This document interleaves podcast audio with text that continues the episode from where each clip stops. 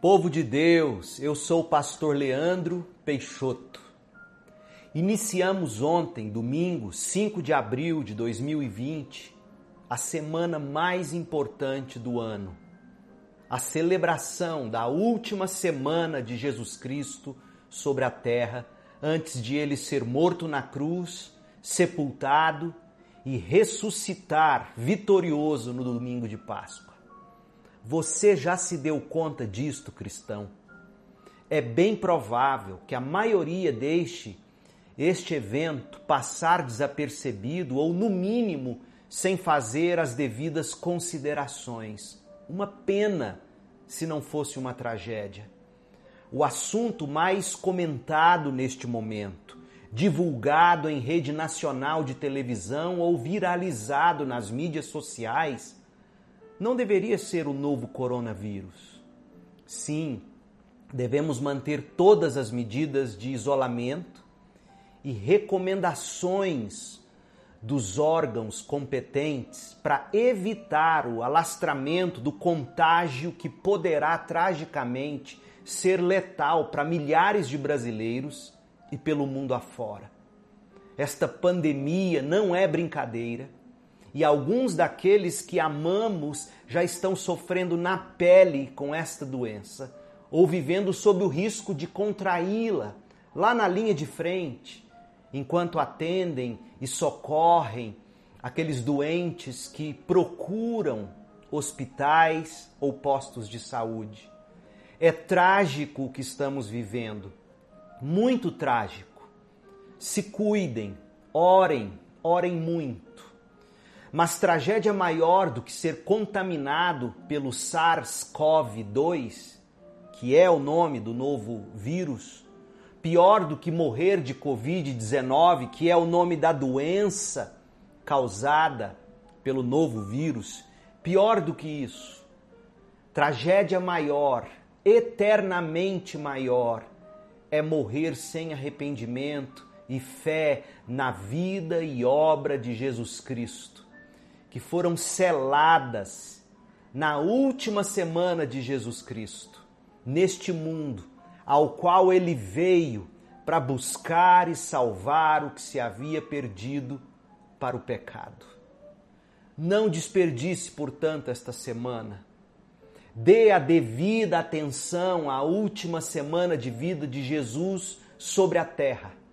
Sua vida, vida abundante e eterna, deve se agarrar com fé e esperança ao que Cristo conquistou na cruz, no final da semana da paixão e sacramentou para nós com a ressurreição no domingo de Páscoa. Algo ainda mais fora do comum está acontecendo este ano. Algo que a nossa geração, ou mesmo as gerações de nossos pais e avós jamais experimentaram em todos os nossos anos de existência. Nós não poderemos nos reunir pública e coletivamente para celebrar a vitória de Cristo sobre a morte. A igreja não poderá realizar seus cultos de celebração da Páscoa este ano. Em épocas normais, quarta-feira agora, depois de amanhã e no domingo próximo, nós celebraríamos o maior evento da história da humanidade. Celebraríamos com cantata, mensagens de Páscoa e celebração da ceia do Senhor nas reuniões de nossa igreja. Mas este ano, por medidas de saúde e tomados de amor, nós não poderemos. É de partir o coração, não é verdade? Entretanto, o que desejo fazer, começando hoje, é caminhar com você através da última semana de Jesus. Quero convidá-lo, convidá-la a ler comigo o diário da última semana de Jesus. Minha oração é que nenhuma das ovelhas amadas de Cristo, sob os meus cuidados aqui na Segunda Igreja Batista em Goiânia, por extensão, que nenhum amigo ou irmão e irmã de outra igreja que porventura tenha acesso a este material deixe de dar a devida atenção à maior e mais importante notícia de todos os tempos. Cristo Jesus veio ao mundo para salvar pecadores. 1 Timóteo 1,15.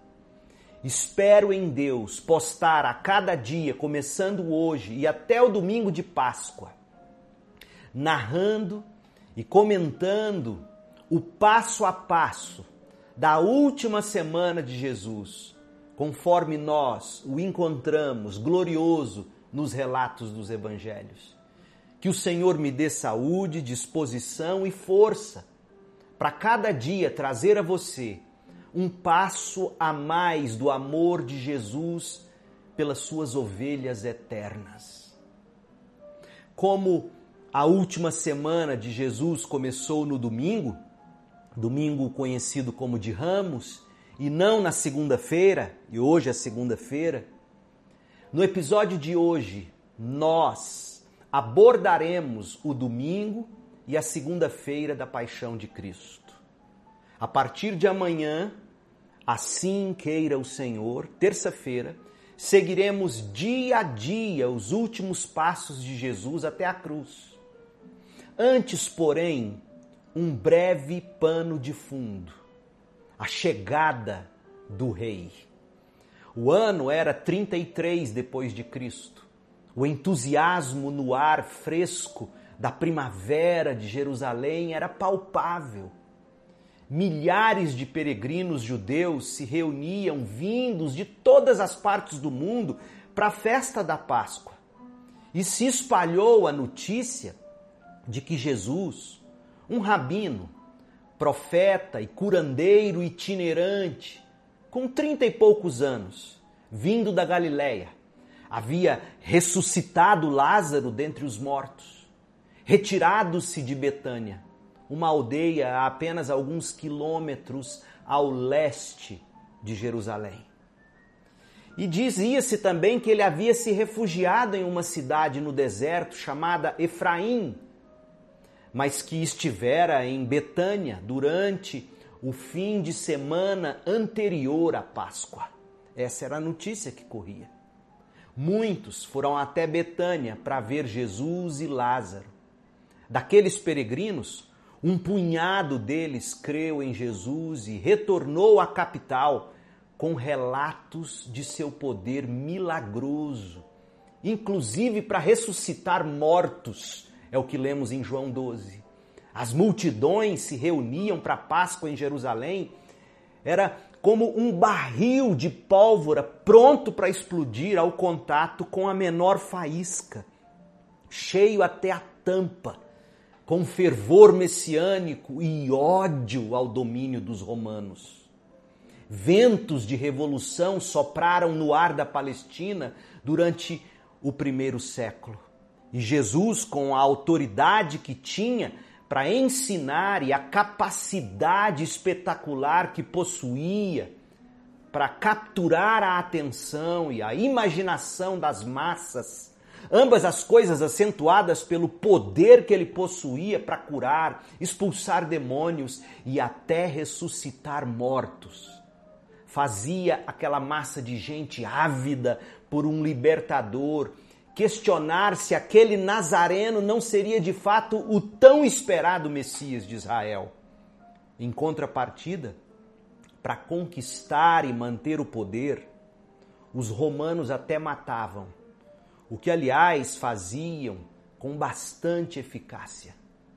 Mas estavam em um impasse. Como eles seriam capazes de calar um líder que, quando quisesse, era poderoso até mesmo para ressuscitar os mortos. Depois de guardar o sábado, do entardecer de sexta até a noite de sábado em Betânia, Jesus se levantou domingo de manhã para entrar na cidade de Jerusalém. Era 29 de março de 33 depois de Cristo, o primeiro dia da última semana de sua vida na terra. Chegamos ao domingo, domingo 29 de março de 33 depois de Cristo. Jesus entra em Jerusalém Nós lemos isto em Mateus 21, em Marcos 11, em Lucas 19, em João 12. As multidões da Páscoa e os habitantes de Jerusalém estavam todos cheios de expectativas messiânicas e Jesus não os desapontou. No domingo pela manhã, seguindo viagem para Jerusalém, Jesus e seus discípulos estavam no Monte das Oliveiras. De lá, Jesus enviou dois de seus discípulos para a aldeia vizinha Betfagé, tendo-os instruído a buscar um jumentinho sobre o qual ele montaria para sua entrada triunfal em Jerusalém. Aquela ação simbólica, intencional de Jesus comunicaria claramente sua realeza às multidões alvoroçadas de peregrinos da Páscoa, cumprindo a, a profecia de Zacarias 9, que dizia que o futuro rei de Israel viria montado no lombo de uma cria de jumenta. Nada mais humilhante para quem se autodeclarava rei. Afinal de contas, conquistadores montam em cavalos brancos, não em jumentos. Mas Jesus era diferente, ele era manso e humilde de coração. Enquanto Jesus, montado no bichinho, descia o Monte das Oliveiras em direção à Cidade Santa, as multidões interpretaram corretamente parte daquela ação e com alegria extasiante responderam com gentileza, espalhando mantos e folhas de palmeiras em seu caminho para criar um tapete real, enquanto o aclamavam como rei. Hosana ao filho de Davi, bem-aventurado aquele que vem em nome do Senhor, gritavam. Hosana nas alturas, abençoado é o reino vindouro de nosso pai Davi. Você lê isso em Mateus 21, em Marcos 11, referência a Isaías 9. Veja, as multidões estavam declaradamente aclamando Jesus como rei em vez de César. A cidade inteira estava abalada com os acontecimentos e a multidão continuava espalhando a notícia para qualquer pessoa em Jerusalém que ainda não tivesse ouvido sobre Jesus. Mateus 21, de 10 a 11. Alguns fariseus instruíram o Senhor a repreender as massas por julgarem perigosas aquelas exuberâncias messiânicas, mas Jesus se recusou a corrigir ou a reduzir a aclamação que ele recebia em sua entrada na Cidade Santa. Mateus 21, Lucas 19. Seria difícil subestimar a instabilidade política e religiosa que estava sendo incitada pelas ações de Jesus. Os fariseus foram pegos de surpresa e não tinham ideia de como responder aos romanos, João 12, 19. Até aquele momento, no ministério de Jesus, Jesus ainda poderia ter uma vida longa, feliz, pacífica. Mas suas ações no domingo de Ramos, desencadearam uma série de eventos que, de duas, uma, ou poderiam resultar na derrubada dos romanos e dos líderes religiosos no poder, ou culminariam em sua morte brutal. Jesus tinha ido longe demais, não haveria como voltar atrás. César jamais permitiria algum rei rival, ao se aproximar da cidade, Cristo chorou por Jerusalém, Lucas 19. Ainda no domingo, Jesus prediz sua morte, João 12, de 20 a 36. Alguns gregos que estavam entre os peregrinos da Páscoa tentaram uma audiência com Jesus. João não registra qual teria sido a pergunta dos gregos, mas Jesus os respondeu predizendo sua própria morte, descrevendo-a como sendo o propósito pelo qual ele veio ao mundo. João 12, 27. Uma voz do céu, então, com estrondos como trovão, afirmou o compromisso de Deus de glorificar seu próprio nome através da morte de Jesus. João 12, 26 a 29. Jesus continuou a esclarecer o tipo de destino que o aguardava morte por crucificação, sendo levantado da terra, João 12, 32. No entanto, com a sua morte, Jesus daria em Satanás um golpe esmagador, João 12, 31. Lucas 10, 18, referência a Gênesis 3, 15. A multidão judaica, é claro, não estava gostando daquele tipo de conversa e objetou que, de acordo com a lei mosaica, o Messias deveria permanecer para sempre, jamais morrer. Jesus não respondeu diretamente à objeção, mas ordenou que se andasse enquanto havia a luz, isto é, o próprio Jesus, a luz do mundo, João 8,12, e que se cresce na luz para se tornar filho da luz, antes que ela se esvaísse e as trevas chegassem.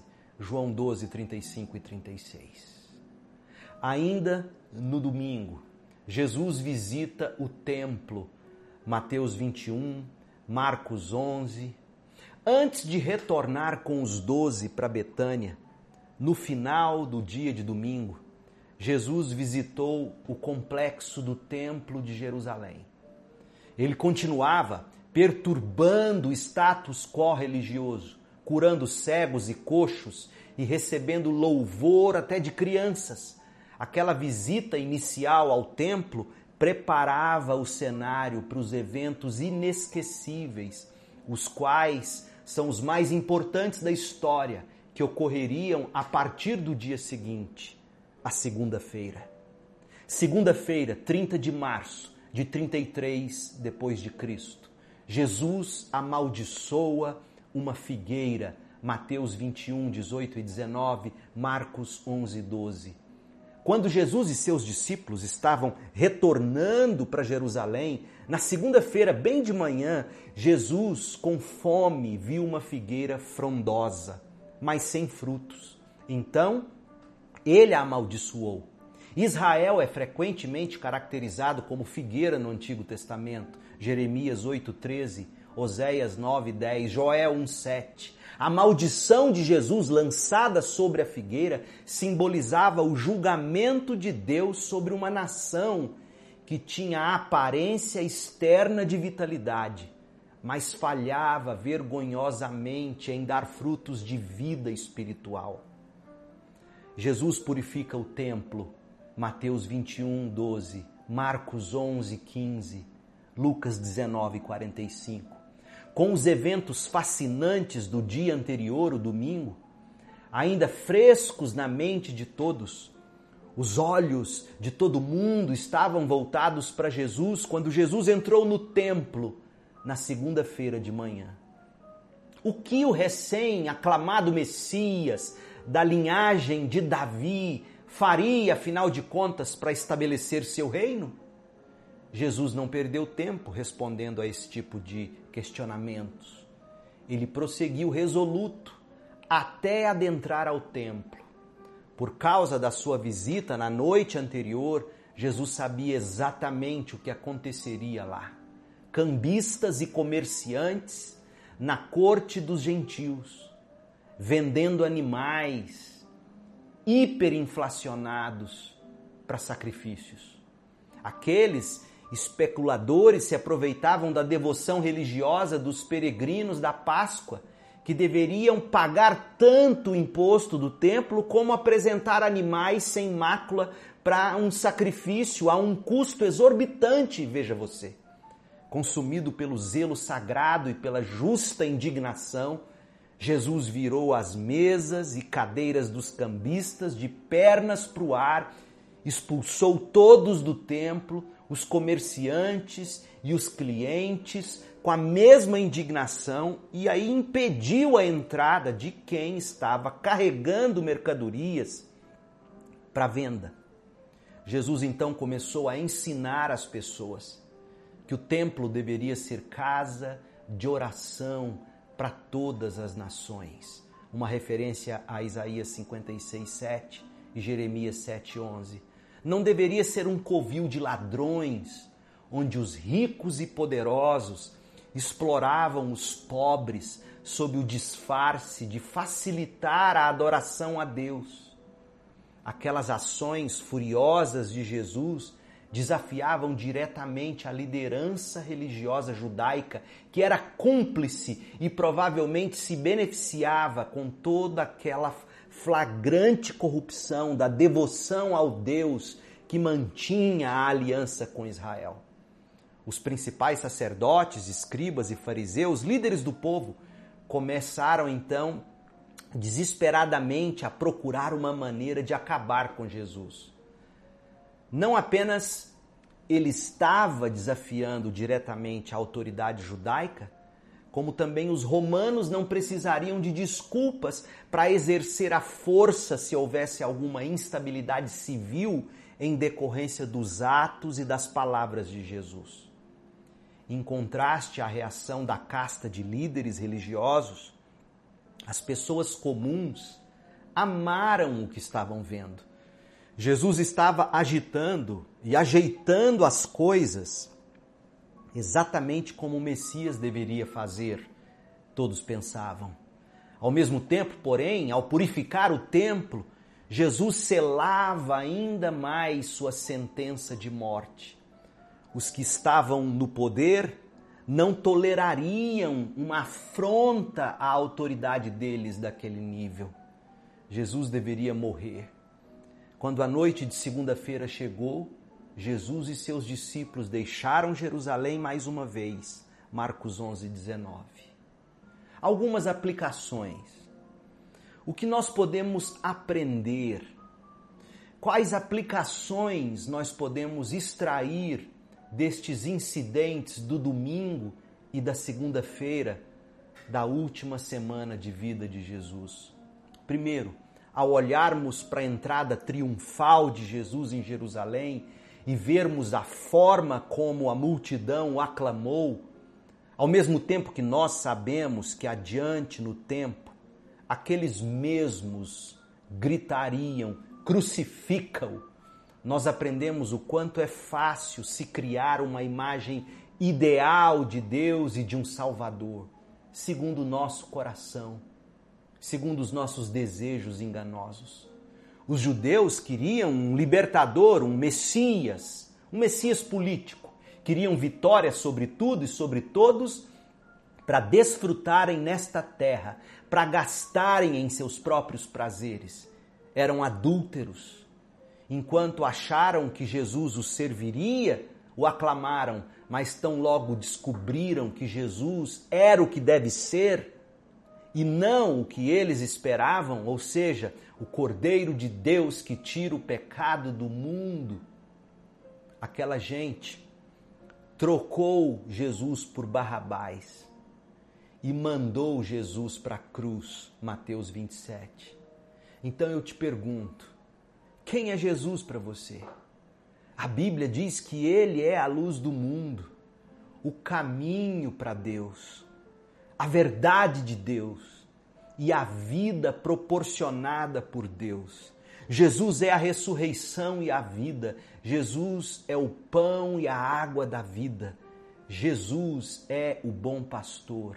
Jesus Cristo é o Cordeiro de Deus que tira o pecado do mundo. Lembre-se disto.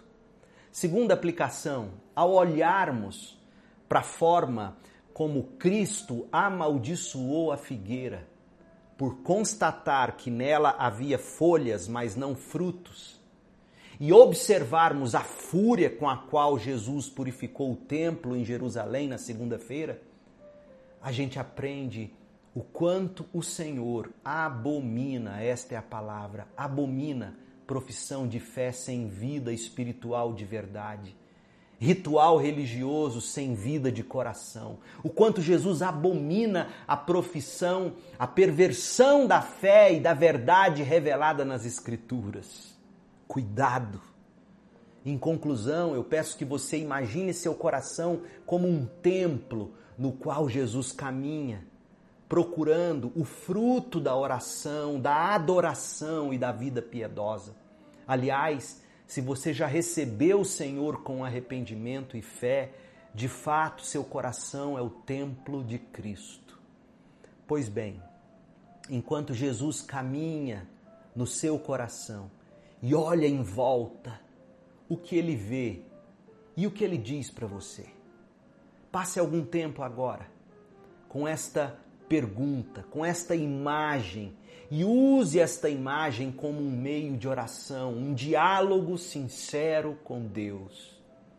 Pergunte ao Senhor o que ele deseja que você faça para ser mais útil. Pergunte ao Senhor o que precisa ser mudado na sua vida.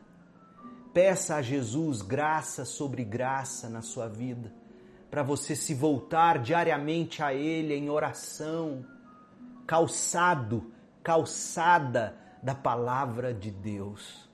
Deus abençoe.